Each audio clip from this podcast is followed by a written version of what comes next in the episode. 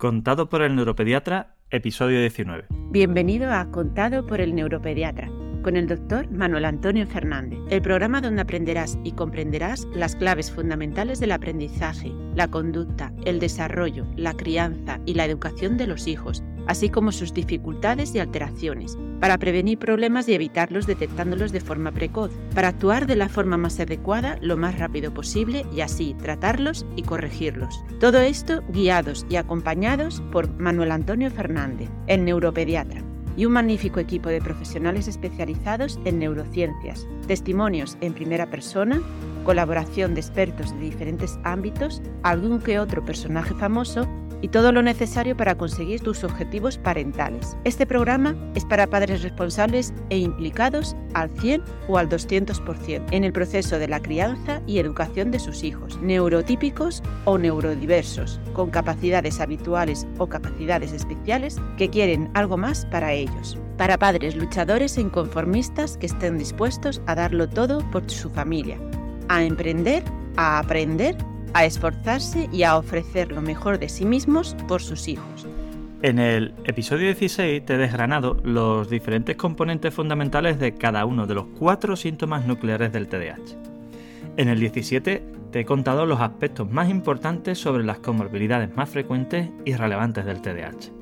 Y en el 18, por si fuera poco, te he mostrado cómo cambia el TDAH con la edad o lo que es lo mismo, cómo evolucionan los síntomas del TDAH a lo largo de la vida si no haces nada para controlarlo.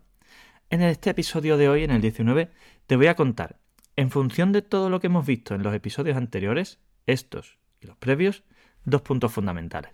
Primero, cómo podemos clasificar el TDAH en función de los factores principales de interés.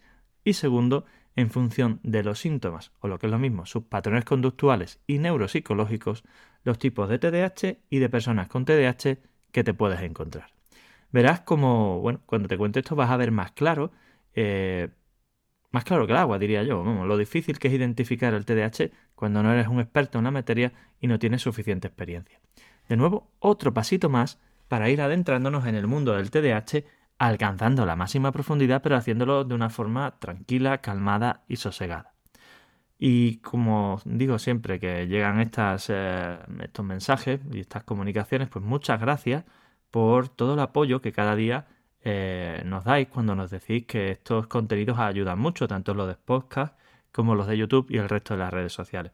Al fin y al cabo, recuerda mi objetivo, yo lo que quiero con estos episodios sobre TDAH es que te conviertas en el mejor especialista que nunca pudiste imaginar sobre TDAH.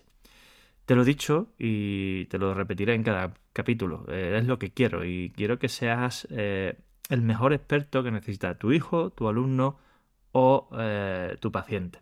Así que te voy a contar todo, absolutamente todo lo que necesitas saber, ya sea porque tengas un hijo con TDAH o tú también lo tengas o cualquier persona de tu entorno o porque trabajes con ellos en la escuela como educador o en las consultas como profesional del neurodesarrollo. Así que no te pierdas ni un segundo de lo que viene ahora, porque, como siempre digo, puede suponer una antes y después en tu vida y en tu día a día. ¿Estás preparada? Hola, bienvenido a una nueva edición de Contado por el neuropediatra.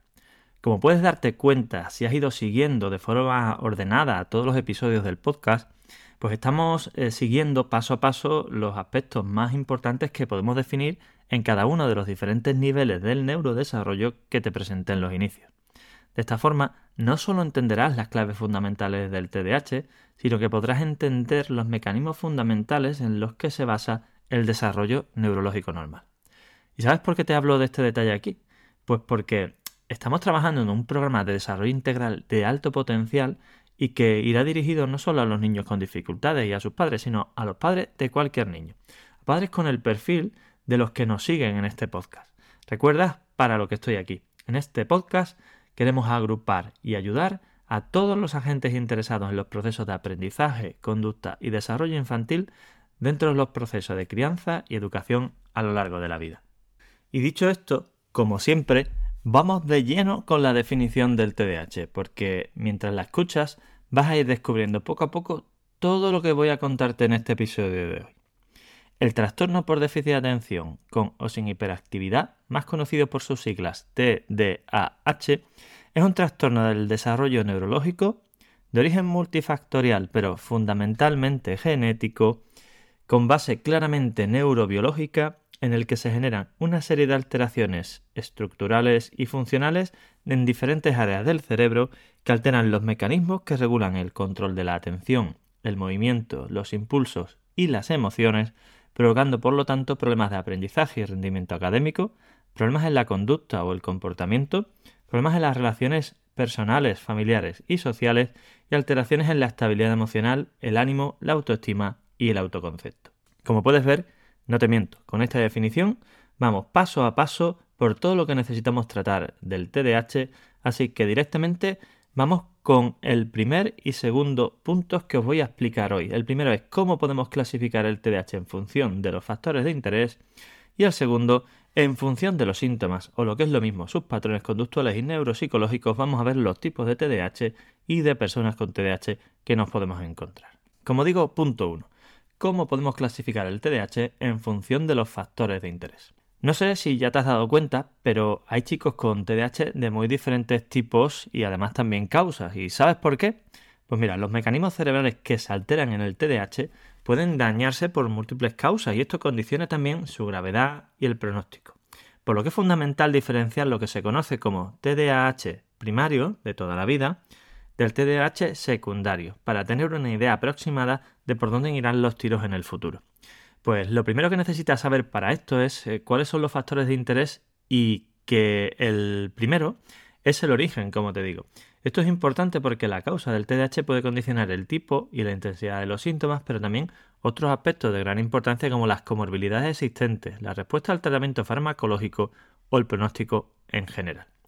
El segundo es la edad. Esto se debe a que la forma de presentación de los síntomas varía con la edad, pero también a que a inicio más precoz se supone también una mayor intensidad de los síntomas, evidentemente. El tercer factor es el tipo de síntoma predominante, ya que en general la impulsividad resulta mucho más disruptiva y menos funcional que la falta de atención, especialmente en la adolescencia. Y el cuarto factor para finalizar, para finalizar son las comorbilidades. Tanto es así que en algunos casos el papel de las comorbilidades puede ser más importante aún y limitante que los propios síntomas del TDAH. Aclarado estos puntos, veamos cada uno de ellos con un poco más de detalle. Origen. Pues bien, en función eh, de cuál sea eh, la causa que desencadena el TDAH, este pues, pues se puede dividir en dos grupos, como hemos dicho, el TDAH primario y el TDAH secundario. Cuando hablamos de TDAH de tipo primario, nos estamos refiriendo al TDAH clásico que todo el mundo conoce y del que siempre has oído hablar hasta la fecha. Se trata de una predisposición genética que altera el funcionamiento de diferentes neurotransmisores del grupo de las catecolaminas en las regiones frontales, ganglios basales del cerebro o en el cerebelo y provoca, por tanto, los síntomas propios del mismo. El TDAH, como bien sabes y ya te he repetido, es un trastorno del neurodesarrollo de origen fundamentalmente genético con una transmisión hereditaria que ronda al 75% de los casos. Independientemente de esto, también nos encontramos una serie de factores de riesgo que de aparecer durante el embarazo pueden aumentar considerablemente la probabilidad de desarrollar TDAH, como son, primero, la prematuridad, segundo, el bajo peso al nacer, Tercero, el consumo de alcohol, tabaco u otras sustancias o drogas durante el embarazo, por ejemplo. Cada uno de estos factores multiplica por dos el riesgo genético que tengamos de TDAH.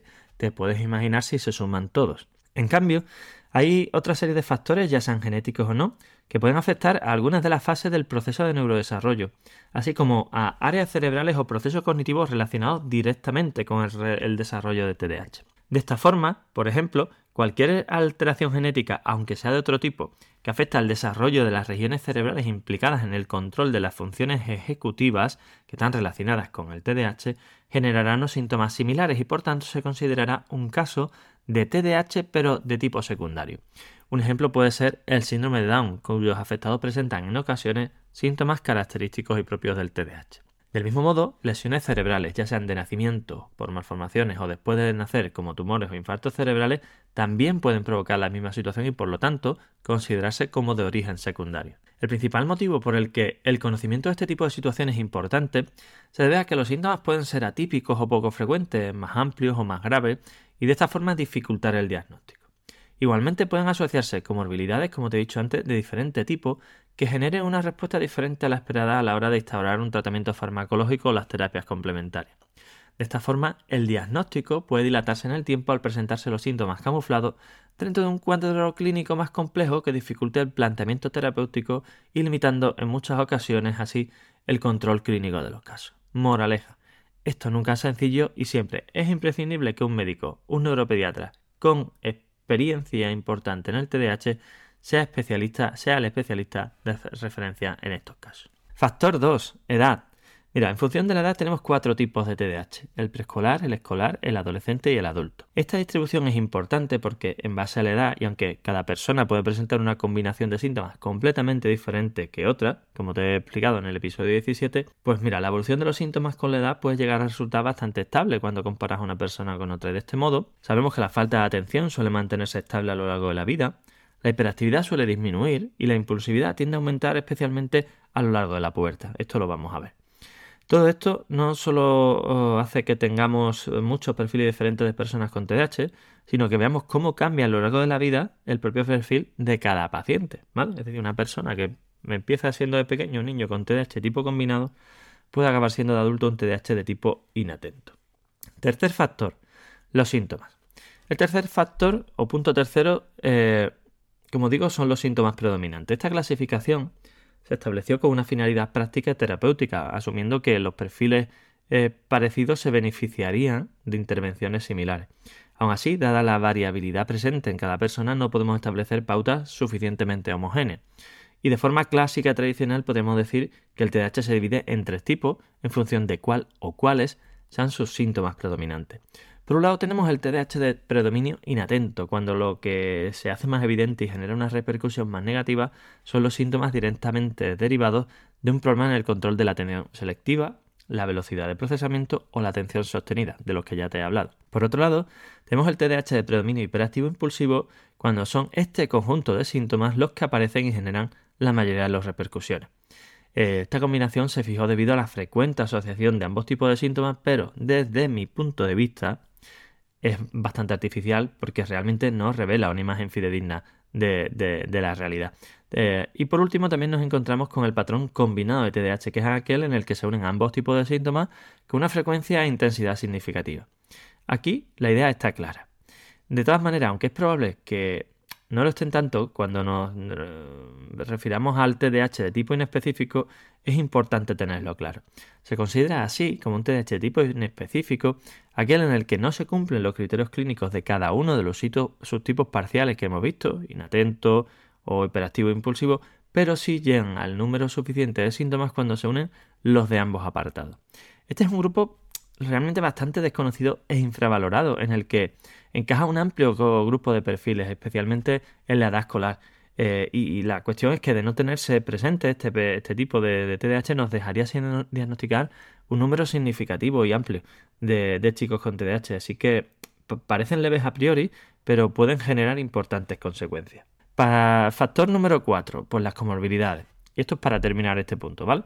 Para terminar eh, eh, con estos factores, como digo, eh, lo, de las lo, de las comorbilidades aquí no se, clasifica según el, el, tipo de comorbilidad existente, sino según haya o no algún tipo de comorbilidad.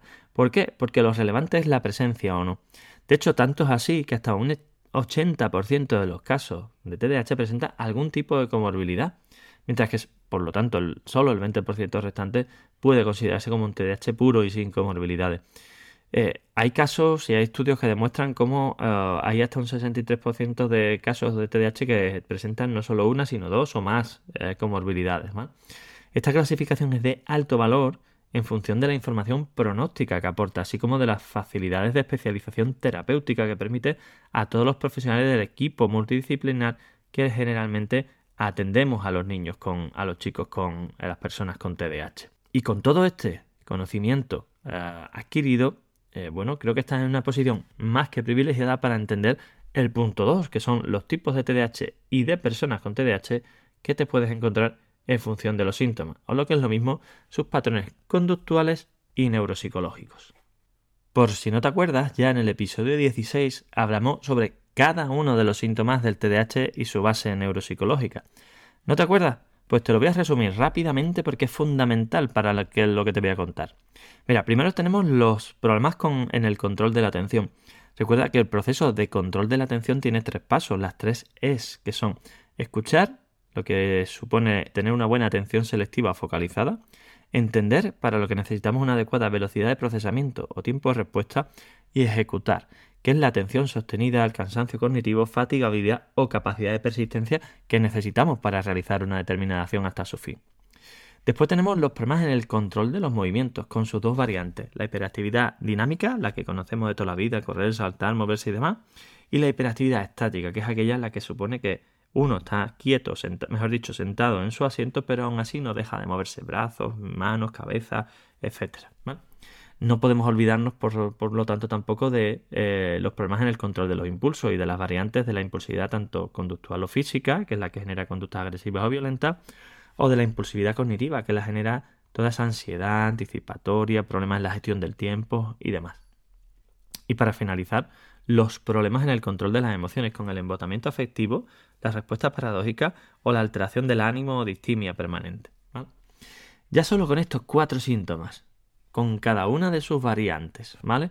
Tres de atención, dos de hiperactividad, dos de impulsividad y tres eh, de emociones, eh, y con la posibilidad de combinarse entre ellos de cualquier forma y en cualquier intensidad, tendríamos enorme, una enorme cantidad de opciones diferentes de presentación del TDAH, ¿cierto?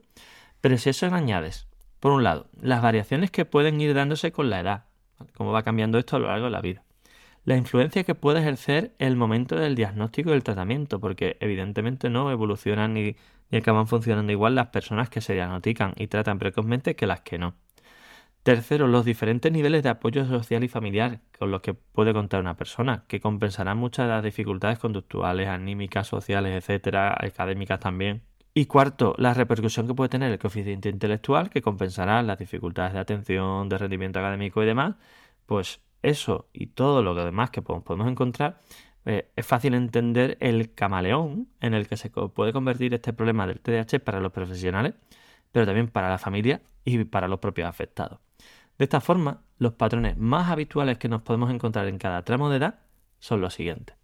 En la edad preescolar, dentro de los diferentes perfiles que con más frecuencia te puedes encontrar, quiero resaltar sin dudas un patrón que con frecuencia genera unas importantes confusiones con los trastornos del espectro del autismo. Se trata del TDAH preescolar asociado a un trastorno del lenguaje, especialmente cuando el síntoma predominante es el eh, del TDAH es la inatención.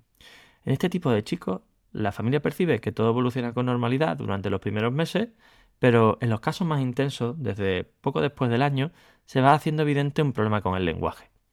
Aunque la realidad es que suele haber signos de alerta previos que nos pueden orientar, la mayoría de los padres no son capaces de identificarlo, ni tienen por qué, no son expertos en la materia.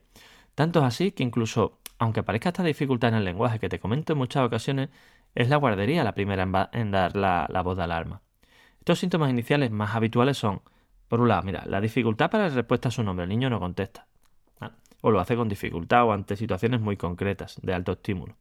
Hay un contacto visual escaso, Se nota que tiene contacto, pero le cuesta responder, le cuesta mantenerlo y demás. Hay una excesiva independencia, es decir, el niño va a su bola para conseguir las cosas. Y esto se asocia a una ausencia o anomalía en los patrones para señalar las cosas que quiere. Y también un exceso, a un escaso, mejor dicho, interés por los iguales, por ejemplo. Conforme avanza el tiempo, los problemas del lenguaje se hacen más evidentes, el niño no habla, mira poco la cara, no responde a su nombre, baja más o menos a su aire y apenas se relaciona con los niños de su entorno. Y como ves, esto es un cóctel perfecto para confundirlo con los síntomas de autismo si no tienes las cosas muy claras. Mucha experiencia y, por supuesto, suficiente criterio para llevarle la contraria a mucha gente que va a decir que el niño es autista, hagas y digas lo que hagas. Entonces, eh, esto es lo que ves habitualmente en los vídeos de mi consulta. Esto es muy frecuente que nos lo encontremos. Y ojo, que hay casos en los que estos síntomas sí que son parte, evidentemente, de un cuadro de TEA. Pero es el profesional especializado y con experiencia el que en mejor posición está para poder evaluar cada situación. Y esto es importante. En la edad escolar, el perfil más eh, destacado que, en el que se asocian eh, es el que asocia problemas de rendimiento académico y aprendizaje. Si nos centramos en los chicos cuyos síntomas se hacen evidentes a esta edad, suele tratarse de niños con buena evolución en todas las áreas de su desarrollo, eh, pero que al iniciar la escolarización en, educación primaria empiezan a mostrar algunas dificultades para seguir el ritmo de sus compañeros. A veces pueden aparecer desde el primer año eh, de primaria, pero es frecuente que se vayan haciendo más significativas conforme van avanzando los cursos. De hecho, puede haber una reducción progresiva de las calificaciones o un bajón brusco en un determinado momento. Y durante ese periodo inicial es habitual que los padres no sean muy conscientes. De hecho, también es frecuente que en silencio puedan aparecer algunas dificultades de socialización o que uno de los primeros signos con los que nos encontremos sea con problemas de bullying o de acoso.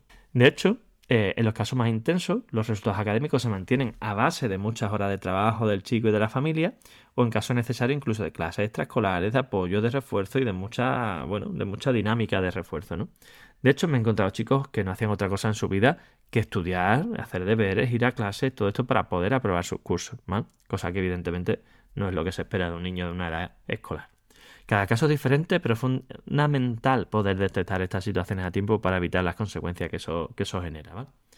En la adolescencia, la situación puede volverse muy complicada si el TDAH no se ha detectado previamente y ha ido evolucionando a sus anchas a lo largo del tiempo. En esta situación, el principal problema eh, es que los síntomas pues no son percibidos como uh, tal ni por el chico ni por su familia. Todo el mundo los ha asumido como una parte más del carácter y la forma de ser del chico e incluso él.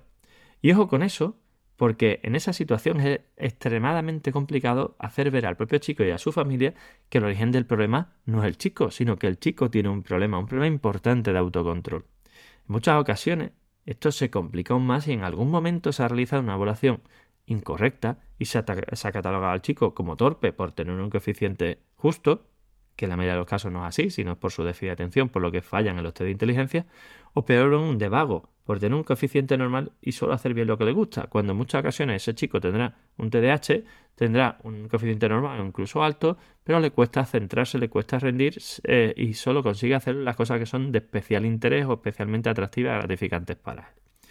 Ojo de nuevo, porque es evidente que esto puede ser una causa, pero en los años que llevo de experiencia y de carrera te puedo asegurar que son la inmensa mayoría. Apenas me he encontrado unos casos como estos, así que hay que dejarlo como la última opción posible en esto y además en, la dinámica, en la entrevista con el chico se percibe claramente en la, la situación. En los chicos adolescentes con TDAH no detectado previamente, dado que asumen su papel de problemático, las cosas se pueden complicar. Son habituales las conductas disruptivas, porque al fin y al cabo, si las cosas te van mal, ¿Tú qué prefieres? ¿Que te cataloguen de torpe o de malo? Tu hijo, y te garantizo que todos los chicos de su edad lo tienen claro, antes malos que torpe. Es decir, antes prefiero que la gente se crea que no hago algo porque no me da la gana que porque no puedo. ¿Entiendes, no? Eh, y de hecho, no tiene por qué ser tarde, pero es uno de los momentos más complicados este de la adolescencia para actuar en un TDAH, te lo garantizo. Así que hay que intentar por todas las vías detectarlo precozmente y tratarlo cuanto antes. Y para terminar, el TDAH en la edad adulta, que aquí tendremos que diferenciar la teoría que aparece en los libros, que también se ve en la consulta, por supuesto, pero de forma menos frecuente, de los casos típicos que me encuentro en el día a día. Mira, te voy a explicar. Aunque cuando te dedicas a esto, sabes que hay muchos casos de TDAH de adultos que son de alta complejidad, pues también eres consciente de que la mayoría de esos casos no van a llegar a la consulta. Y tú dirás, ¿por qué? Pues mira, muy fácil. Pues porque no se detectan, no se tratan, acaban con complicaciones de mucho calado, con diagnósticos variados, problemas de, con la autoridad, como trastorno límite de personalidad, con diagnóstico de depresión, con un trastorno eh, disocial, con problemas de, delitos, de consumo y un sinfín de alternativas, eh, bueno, pues que lo llevan por un camino diferente, ¿no? En cambio, cuando se trata de pacientes con síntomas subclínicos leves, con elevada capacidad cognitiva, intelectual o con una importante red de apoyo social y familiar, pues es muchísimo más fácil que lleguen a la consulta, ¿no? En muchas ocasiones, otra vía de llegar es a través del diagnóstico de su hijo o de algún otro familiar, y de hecho es probable que la variabilidad sea mayor respecto a, las otras edades, ¿no? Aquí en la edad adulta. Tanto es así que muchos de los casos de TDAH que ven la consulta no son pacientes, son, formalmente son padres o madres de pacientes, ¿no? Y muchos de ellos tienen síntomas eh, claros, pero no repercusiones suficientes como para plantear un proceso de diagnóstico o tratamiento que, en fin, no necesitan. O en cambio, si las tienen, las tienen asumidas y ya tan integradas en su vida que un tratamiento puede que no les cambie mucho su situación. Pero escucha, que si tienes problemas importantes, el TDAH en los adultos se diagnostica y se trata y mejora, ¿vale? Pero hay que tener en cuenta hasta qué punto estás generando dificultades y limitaciones en tu vida diaria. Hay pacientes adultos que vienen a la consulta con situaciones realmente problemáticas, algunos entre los 18 y los 25 años, pero otros adultos en todas reglas entre los 25 y los 45 o incluso más, ¿eh? porque tenemos diagnóstico de TDAH en pacientes de alrededor de 65. Y por si alguno tiene duda, no, no son demencias ni nada parecido, tienen un TDAH como la copa de un pino, pero además de toda la vida. De hecho, los casos más problemáticos, pues, como decía antes, suelen asociar problemas de consumo de sustancias, sobre todo marihuana, niveles altos de ansiedad, diagnóstico de, depresión, a veces trastornos eh, límite de personalidad, problemas anímicos, escasa capacidad de socialización, problemas importantes de pareja. El alcohol, por supuesto, no deja de ser frecuente y la ludopatía, que esto es algo que nos encontramos en muchos casos, pero que no se han detectado previamente la sintomatología de TH, pues hace estrago, ¿no? Y por otro lado, los casos menos relevantes suelen acarrear problemas en las rutinas domésticas, en las gestiones familiares o laborales, la organización, los horarios, las relaciones familiares, el rendimiento laboral, etc. Así que, como te digo, opciones miles, pero con estos creo que te he presentado los más significativos y con ello podemos dar por cerrado este episodio 19 porque, bueno, creo que has descubierto los mil y un perfiles diferentes en los que se puede presentar el TDAH. Y por supuesto, cómo reconocerlo, más importante. Cada vez que tenemos un círculo eh, más cerrado, cada vez tenemos un círculo más cerrado, pero bien grande, en el que estamos incluyendo todo lo realmente útil, práctico y de interés, para que tanto padres como educadores y profesionales consigáis adquirir un concepto y conocimiento claro sobre los aspectos fundamentales del TDAH, tanto desde la teoría como desde la práctica. ¿Y sabes por qué nunca voy a cejar en mi empeño? Porque superar el TDAH es posible, sí, puede conseguirse. Sé que para ello es necesario que todos, padres, educadores y sanitarios, trabajemos juntos eh, y duro en la misma dirección y que esto es difícil, a lo mejor me, crees que soy ingenuo o que es algo utópico, pero es posible. Tenemos pacientes, muchísimos, que se han diagnosticado, tratado de alta y que hacen su vida con completa normalidad. Así que esa es mi intención y por eso trabajo y lucho cada día. Y si, como te decía en el episodio inaugural, ya hace un tiempo, te emociona y te hace vibrar la posibilidad de convertirte en un padre absolutamente pro y top para ayudar a tu hijo en su proceso de desarrollo, estás más que invitado a este ilusionante camino. Acompáñame, porque lo haremos juntos y entre todos y además verás los resultados cada día. Los seremos un grupo de amigos, de personas, de compañeros que haremos este camino de la mano. No te olvides de dejarme una valoración y un comentario positivo en este podcast y de compartirlo con todos los padres que conozcas que tengan hijos con TDAH o sospecha de tenerlo, ¿vale? Cuanto más lo compartas, más agradecidos estarán. Y si quieres profundizar en alguno de los puntos que hemos tratado, o necesitas ayuda para la evaluación, el diagnóstico, la terapia o el tratamiento, ya sea presencial o online, ya sabes, de problemas de aprendizaje, conducta, maduración, desarrollo, relaciones sociales autoestima, así como para situaciones específicas que sean TDAH, dislexia, altas capacidades, retraso moderativo, autismo, Asperger, epilepsia, migraña o trastorno del sueño, ponte en contacto ahora mismo con nosotros en elneuropediatra.es, porque analizaremos tu caso, te daremos la respuesta y la guía que necesitas. Y además también podrás encontrar en nuestra web cientos de artículos de gran claridad sobre estos temas y varias guías de apoyo en el camino para los padres. No te preocupes porque no vas a tener problemas en localizarnos. Además de en YouTube, estamos en Facebook, Twitter, Instagram, en LinkedIn y hasta en TikTok. No te olvides, esto es contado por el neuropediatra y estamos aquí para poner luz y esperanza en el presente, el futuro y el desarrollo de tu hijo y de tu familia para que recuperéis la tranquilidad y la normalidad y viváis la vida que siempre habéis deseado, necesitado y merecido. Un fuerte abrazo y hasta el próximo episodio.